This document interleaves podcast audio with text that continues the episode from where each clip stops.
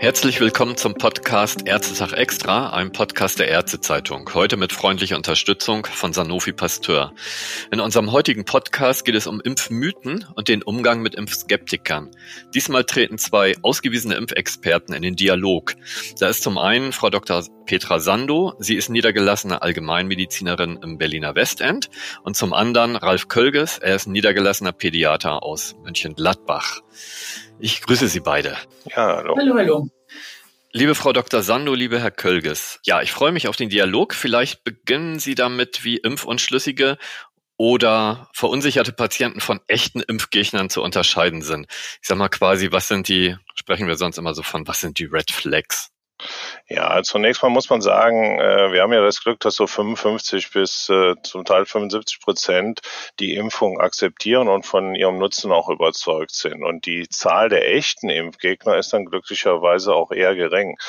Wir schätzen sie so auf drei bis fünf Prozent dazwischen liegt jetzt die große Gruppe der Impfskeptiker oder Unschlüssigen. Die ist wesentlich größer. Je nach Region liegt sie so bei 23 bis 43 Prozent. Und hier gibt es unterschiedliche und auch psychologische Gründe, die diese Patienten dann bewegen, sich erstmal nicht impfen zu lassen. Hier können wir ja gleich auch nochmal im Einzelnen drüber sprechen. Wie erkennen wir diese Patienten und wie gehen wir mit ihnen um? Wie argumentieren wir? Echte Impfgegner sind äh, dagegen sehr leicht zu erkennen. Sie bezeichnen sich zwar oft als Kritiker und Skeptiker, sie lehnen aber Impfungen strikt ab, zum Beispiel auch aus weltanschaulichen Gründen.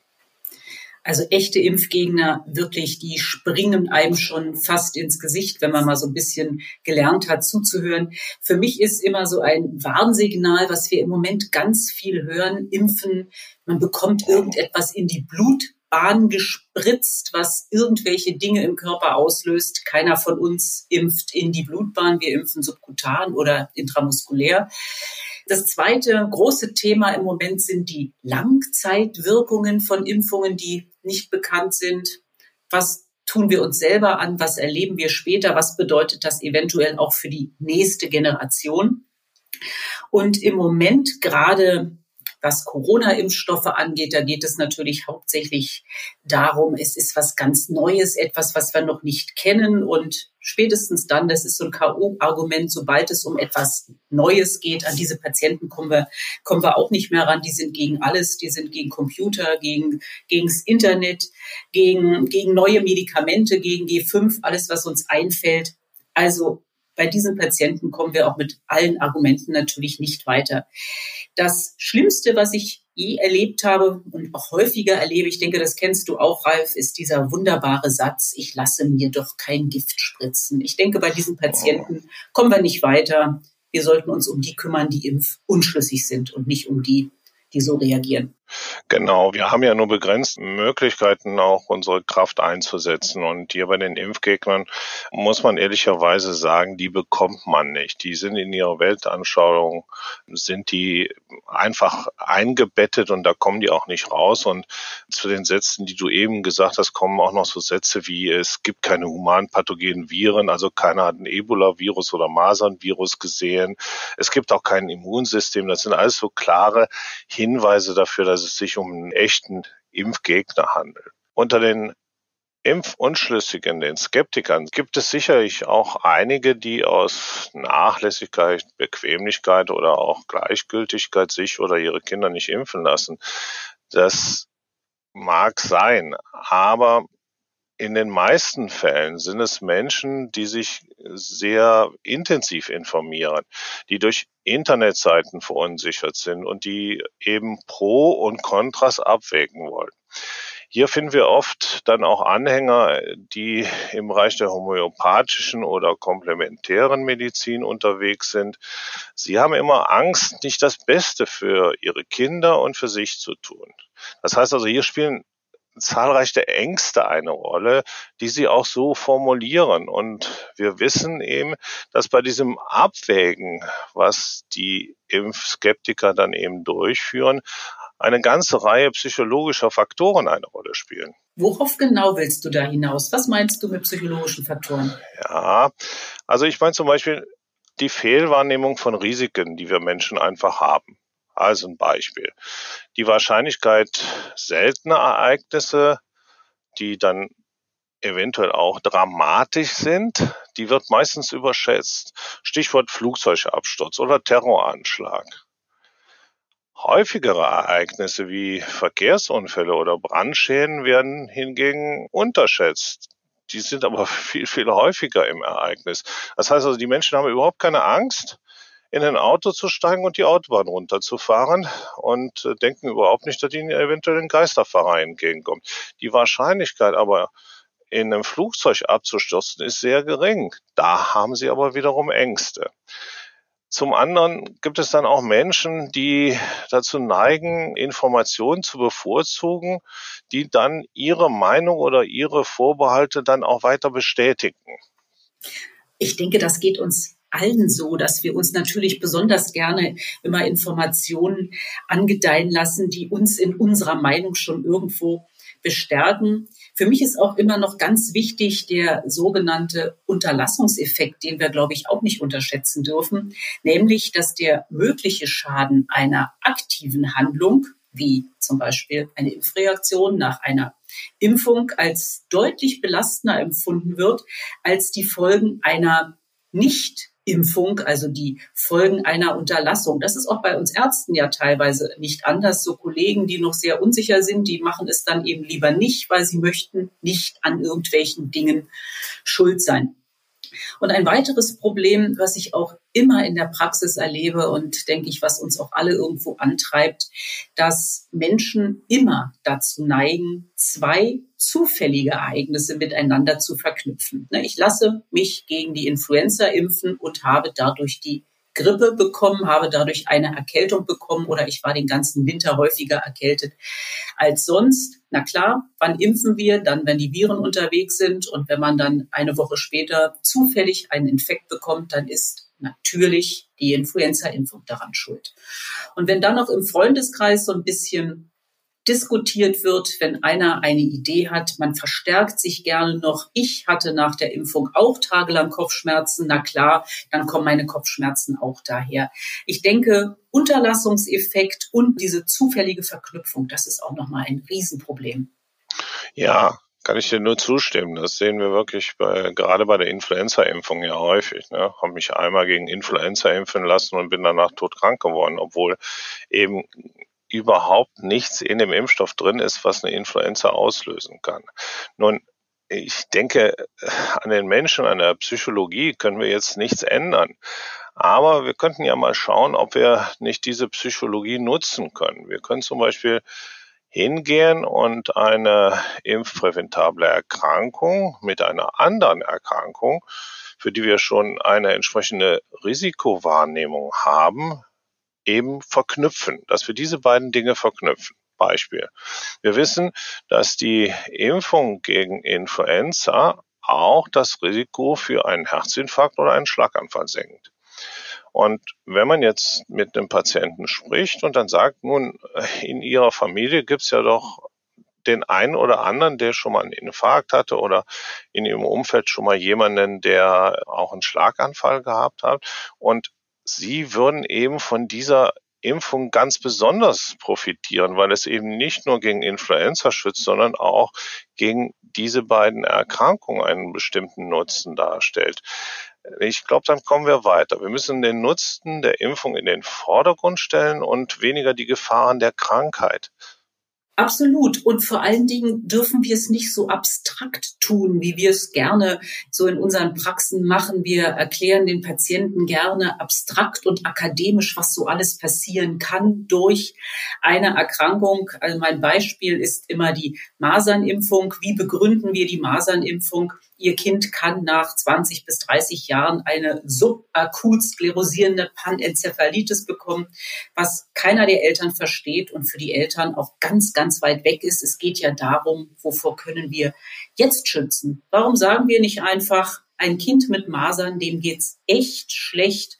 Du weißt das besser als ich, du bist Pädiater. Ein Kind ist verrotzt, verheult, verquollen, lichtscheu, hat meist hohes Fieber, hat starke Kopfschmerzen und das können Sie Ihrem Kind ersparen, Sie können dem Kind auch das Risiko für eine Lungenentzündung ersparen. Das Risiko ist ja bekanntermaßen durch das Masernvirus deutlich erhöht.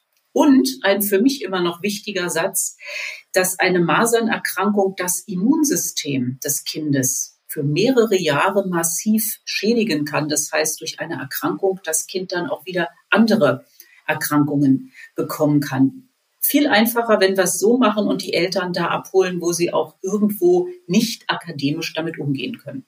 Stimme ich dir voll zu. Keine abstrakten Zahlen und abstrakte Ereignisse in den Raum werfen. Ja, zumindest nicht nur. Man kann sicherlich ein paar Zahlen nennen, aber sich nicht nur auf diese akademischen Zahlen eben berufen und zurückziehen. Wer steht denn im Mittelpunkt? Die Zahlen oder der Mensch, also unser Kind? Und Insofern bin ich immer der Meinung, auch mit entsprechenden Bildern zu arbeiten, die Ereignisse auch so ein Stück weit ja sichtbar zu machen. Also jetzt nicht europäische Zahlen oder Zahlen von dem Jahr nennen, sondern eben Ereignisse auch auf einen beschränkten Zeitraum zurückziehen und darstellen. Es ist auch so, dass wir immer denken, wir wüssten sofort, was unser Gegenüber meint, nur weil wir jetzt etwas gehört oder gesehen haben. Ich bin äh, immer der Meinung, wir müssen mehr Fragen stellen. Und wir können die skeptischen Menschen noch fragen, warum sind sie unsicher? Und das kann zum Beispiel dann sein, dass sie sagen, ja, das Durchmachen einer Krankheit ist doch natürlicher und besser. Ich sage dann immer, okay, und stelle dann die Frage, ist das wirklich so? Sind Impfungen tatsächlich schlechter und das Durchmachen der Erkrankung ist etwas Besseres? Ich erkläre den Eltern dann, dass die Impfungen etwas Natürliches sind. Und sie arbeiten auf dieselbe Art und Weise wie unser Immunsystem. Sie regen das an. Nur mit dem einen Unterschied, zum Beispiel bei der Masernimpfung, dass ich ein Erreger im Impfstoff habe, der mich jetzt nicht mehr krank machen kann. Im Gegensatz zum Wilderreger. Aber lass uns doch mal zurück zu den Impfgegnern gehen, weil mir ist es wichtig, dass wir schnell merken, dass es eben echte Impfgegner sind und dann gucken, dass wir eben nicht viel Zeit und Nerven verschwenden. Also ich denke, hier merkt man wirklich ganz schnell beim Gegenüber, ob er jetzt Impfung grundsätzlich ablehnt oder etwas unsicher ist. Und ich würde mich auch ungern auf diese Versprechen einlassen, ja, ich lasse mein Kind mit einem Jahr oder zwei Jahren impfen. Ich kenne das von meinem Facebook-Account, der sich ja nur mit dem Impfen auch beschäftigt und treffe dann eben auch auf Meinungen von Impfgegnern, die dann sagen, ja, habe ich meinem Arzt erzählt, der Depp glaubt jetzt, dass ich das Kind in zwei Jahren impfen lasse, mache ich im Leben nicht. Aber ich sage dem das immer schön. Und diese Leute eben frühzeitig erkennen, keine Zeit verschwenden, jede Mühe umsonst, lieber selber ein bisschen, ja, die Zeit für sich nutzen und die Zeit nutzen eben für die Skeptiker. Das war ein ganz, ganz wichtiger Satz, Ralf. Jede Mühe umsonst. Wir würden den größten Teil unserer Praxiszeit damit verbringen, mit den Impfgegnern zu diskutieren, ohne zu irgendeinem Ergebnis zu kommen. Also ich mache das ganz genauso. Wir müssen natürlich über die Notwendigkeit der Impfung aufklären. Dazu sind wir verpflichtet. Ich frage dann noch einmal nach, Sie lehnen die Impfung ab und wenn, dann notiere ich das in meiner EDV, um auch den Nachweis zu erbringen, dass ich aufgeklärt habe. Also Aufklärung, Nachfrage, Ablehnung wird dokumentiert und dann wird nicht mehr diskutiert. Und das mache nicht nur ich so, sondern auch meine Mitarbeiterinnen. Es wird keine Zeit mit den Impfgegnern verschwendet, dass wir genug Zeit für die Skeptiker haben. Lass uns mal auf die Argumente eingehen, die von diesen ja noch sehr unschlüssigen, verängstigten Patienten oder auch Eltern kommen. Wie ist es bei dir in der Praxis? Wirst du auf Quecksilber, Aluminium, Formaldehyd angesprochen? Und wenn ja, wie gehst du damit um? Ja, absolut. Natürlich sind das so die Klassiker. Das sind ja jetzt klare Behauptungen, die jetzt aufgestellt werden und die kann man dann wirklich auch faktisch widerlegen. Ich sage dann immer, lassen wir uns doch mal wirklich jetzt die Fakten angucken. sämtliche in Deutschland zugelassene Impfstoffe sind frei von Quecksilberverbindungen. Damit haben wir schon mal unser Quecksilber raus. Sie enthalten kein Quecksilber. Also Faktencheck Quecksilber? Nee.